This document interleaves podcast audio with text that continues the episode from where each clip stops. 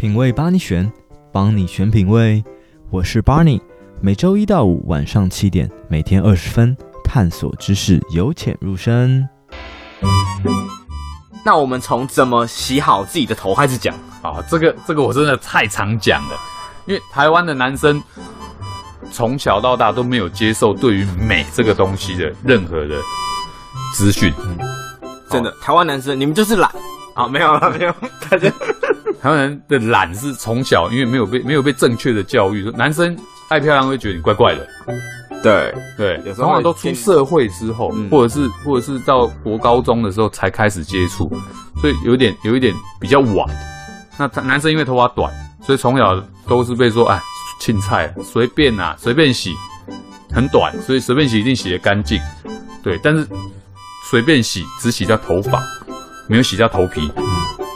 如果喜欢我们的节目的话，别忘了到 Apple Podcast 留五颗星，然后留下你的好评，我们会找时间在之后的集数把它念出来。那我们就进广告喽。吉哥在这个江湖上有呃一个响当当的 Hashtag，他都说他是中正万华区非食品类排队名店。哇，这个这个东西非常不容易，因为他。呃，基本上都是做现场、现场等候、现场等候的服务，嗯、他没有在做预约制的。去年、今年、去年十二月、去年十二月的时候，也去参加那个好事盛典啊、嗯呃，在台湾区的比赛，就是日本办的一个怎么样国际型的？你在亚洲区的的理发亚洲区的 barber 文化 barber 文化的比赛，他是台湾区的人气理发师。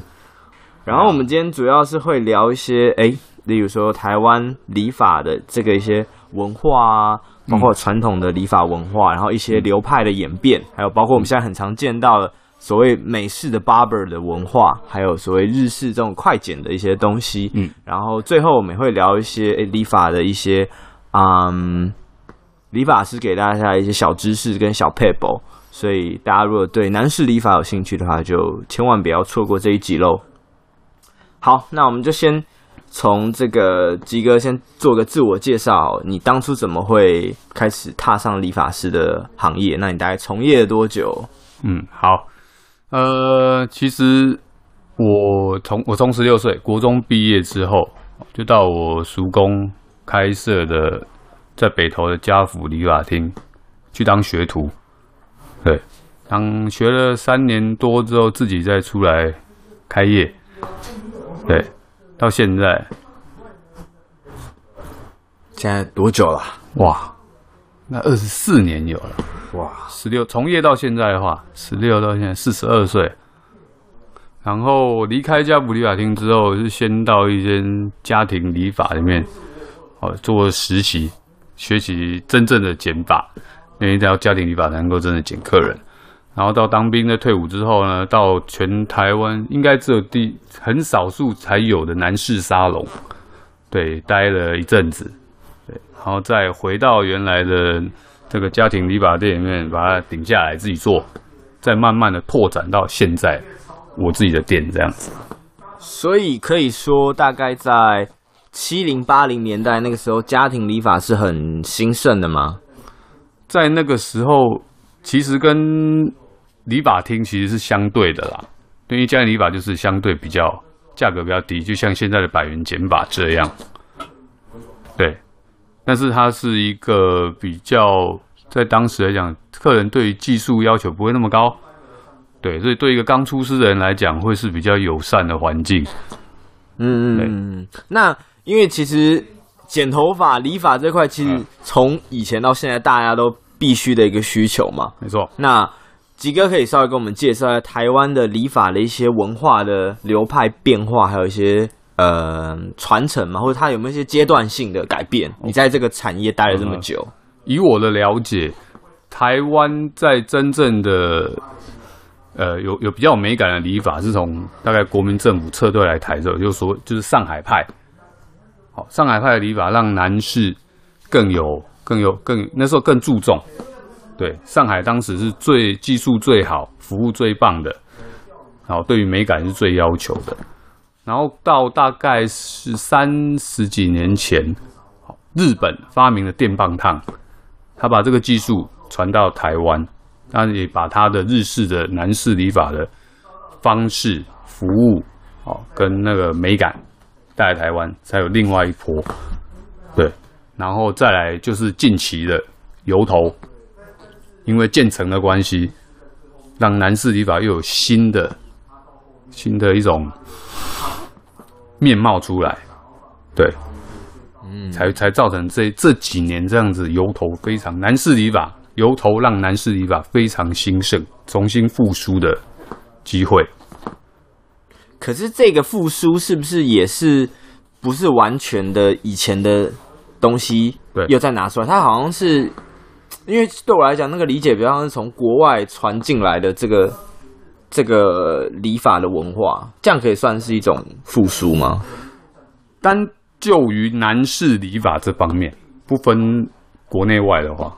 其实它是一个复苏，因为男士礼法在十几二十年前其实是非常没落的。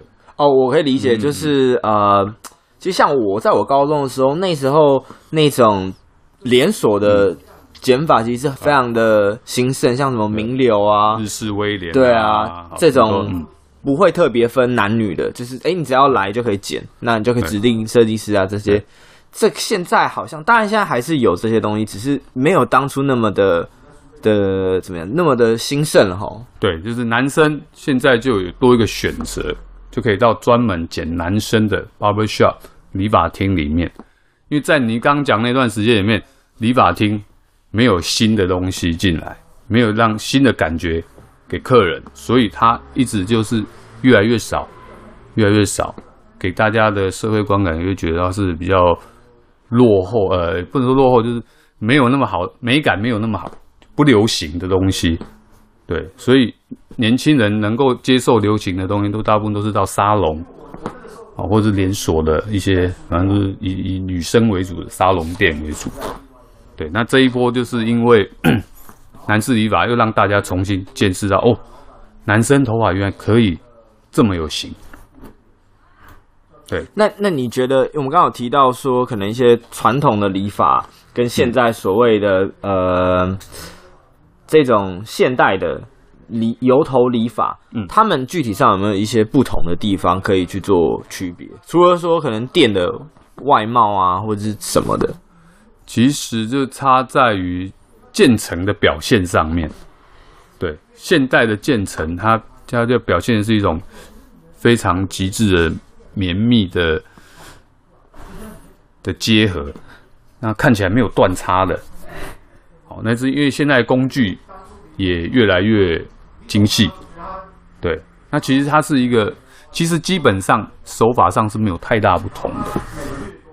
我之前看好像是说那种传统的、嗯、呃理法会比较注重剪，是不是？然后可能这种现代的油头，它比较最注重的是推的技巧。呃、其实剪跟推在男士理法都是很重要的，嗯、只是说因为。现在流最主要流行的原因是因为渐层，对，让男生看起来更利落，更有精神。对，那以前不是没有建成，但是没有像现在要求的这么的绵密。哦，现在的建成要比较一个自然的感觉，是这样吗？对，对，就是没有，就是黑灰。黑白灰三层，非常不会不会说黑白，以前只有黑白两层。嗯，以前很流行那种两侧剃掉啊，剃白这样。但是其实，在早期我在做男士理发当学徒那段时间，其实这种头，现在所谓的油头，嗯，在以前叫老蛙头。老阿桃，对，所以是那种老贝贝才会留的头吗？对，因为老阿就是部队里面老士官嘛。对，那我们的部队是美军化的部队嘛。那啊，其实外国人都是这样撸的，这样贴贴的。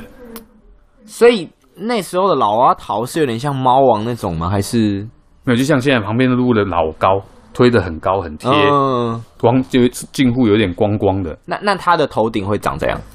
头顶还是以西装头为主啊？OK，对。其实那时候二十几年前、二三十年前，那也是都抹油吹风的。嗯，对，只是吹风的造型，就像我们现在看到的那些政治人物马英九那种。哎、欸，那是以前是二三四十年前标准台湾油头。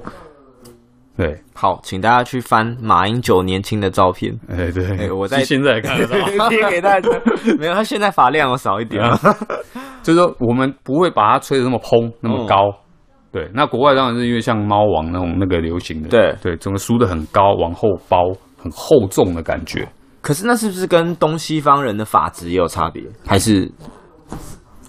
呃，其实应该是民族性吧，发质当然也有一点关系，可是只要靠吹风，适当的吹风跟造型品都是可以做得到的。因为你看现在其实街上啊，蛮多人都梳这一种比较很美式的头发，其实东方人也是做起来的。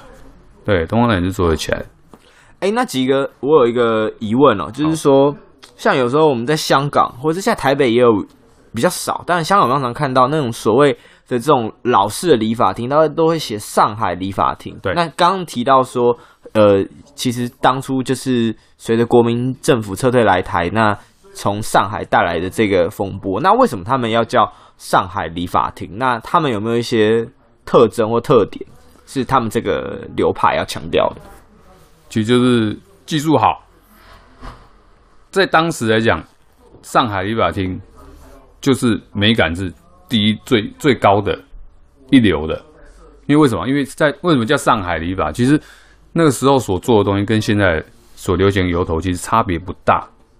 对，因为上海那时候是英法租界，就是它上海那时候其实就是一个很国际化的城市。对，那他要服务外国客人，所以相对的就一群师傅去学外国的方式剪法。好，那用我们呃那时候的中国人，哎，我们东方人的。服务方式跟感觉去呈现出来的，对，那因为在上海出名，所以上海式的理发就会让他大家觉得说哇高档，对，那种感觉。嗯，好，所以我们其实有提到三种所谓的理法的流派跟文化嘛，一个就是所谓的上海的理法庭，可以说它现在可以说它是台派的吗？还是不大，其实也算了，也算也算了。然后另外一个就是日式的这种，对，然后再来可能就是美式或者是所谓欧洲这种，是 barber 的对文化。那这三个要怎么你呃你会怎么去帮他做区别，或者是帮他们做一个介绍？其实以现在来讲，已经你说在减法上面的话，对，或者他们的一些特点啊？减法上面的特点，其实或者是服务上面好了。服务上的话，其实是明显比较明显的。嗯，服务上我觉得比较明显。就像美式的话，其实大部分还是以沙龙的方式在做。对，还是比较偏向沙龙一点，因为他们像像欧美的一些 barber shop 也是会去维达沙顺那边，嗯，也是会去学。维达沙顺是维达沙宣，就是沙宣美法学院。哦，OK，对。他们他们还是以他们那一个剪美剪美呃，应该说是剪他们欧洲欧美人头发的方式。嗯，对。哎、欸，那像我自己有疑问，就是说，像我因为我自己蛮喜欢去不同的理发厅去踩点或体验。啊、嗯，对。那我发现有些理发厅，它可能诶、欸，有些是躺着洗的，那有些可能是在这种水龙头往前洗的。嗯，那有些理发厅可能。哎、欸，他会给你热毛巾。那有些理发厅，他可能会有帮你按摩，或者是有所谓的，例如说理容的这个服务。啊、那通常这些这些特点会是哪些的类型，或哪些的流派的理发厅会提供的？热毛巾的话，通常就是上海派。嗯，或者就是现在所谓的台式，对，台式理发厅。对，那。欧美的 barber shop 的话就没有这个，就没有就没有这个这个这个服务。那修容的话都有，但是现在的话，因为 barber shop 他们后来才开始学拿剃刀，所以他们的可能一些比较像我们台式还会修耳朵、嗯、耳廓。对，那国外是用烧的。前阵子 YouTube 有个流行，里面有人到有个 YouTuber 到英国去剪头发，耳毛是用烧的。对。哎、欸，可是那像为什么你会说 barber shop 的剃胡是后来的学的？因为外国人应该他们也蛮多胡子的吧？呃，因为蛮多，我就我知道了，蛮多做 barber shop 的都是从沙龙，他们底子是沙龙的底子，然后出来做，所以他们基本上对剃刀是比较陌生的。对，那剃刀的功夫真的很细。真的很细，尤其到耳朵这个面接触面积这么小的一个地方的时候，你的刀动的只能动一点点。对，所以那个刀工要需要一段时间。但是我相信他们以后如果他们有要学，他们以后也都可以做得到。这也是我也是靠这么多年累积来才有办法的。所以你那时候在当学徒的时候就有学对理容这块。对，嗯，那那像刚刚提到的躺着洗跟坐着洗是什么差别呢？嗯，早期都是台湾的话都是趴着洗啊，只有女生沙龙是躺着洗。对，因为女生通常脸上有妆，嗯，不可能趴着洗，而且头发也比较长，比较不好洗。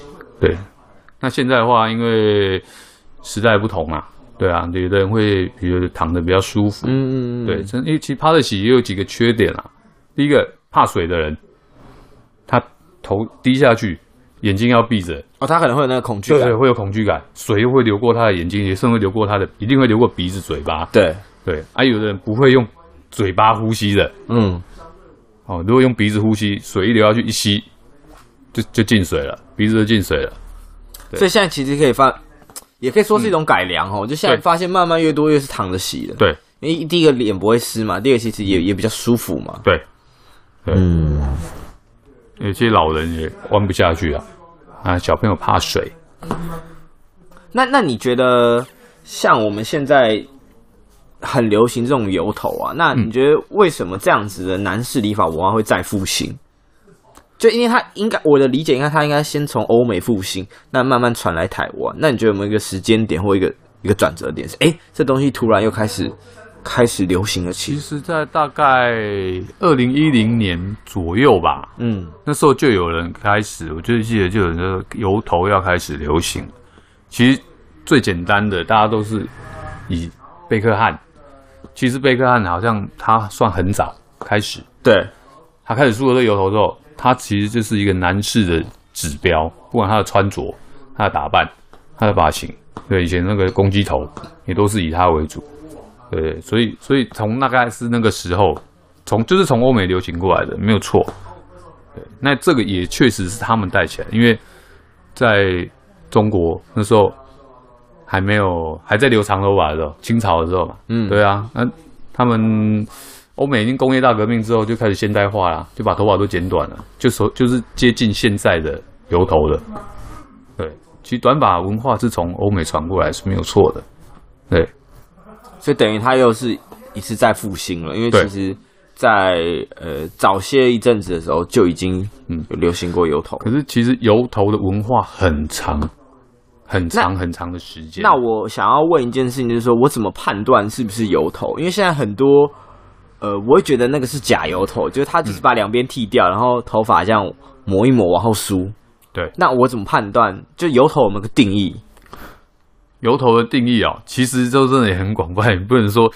基本上，我我记得它是有好几种类型啦、嗯。对，有非常多种，有非常多种款式。对，像那个荷兰 Schoorman 它就是固定。它就是只剪那些，可是有非常多款，因为它是油头文化有经历过很多年代，所以每个年代有它不一样的。嗯、像猫王那种，全它没有，它没有，它旁边后面没有剃渐层，厚厚的，对，那也是油油头的一种。对，那你觉得有没有一个必备的，是说你至少要有个什么才才叫油头？基本上往后梳，露额头，抹油。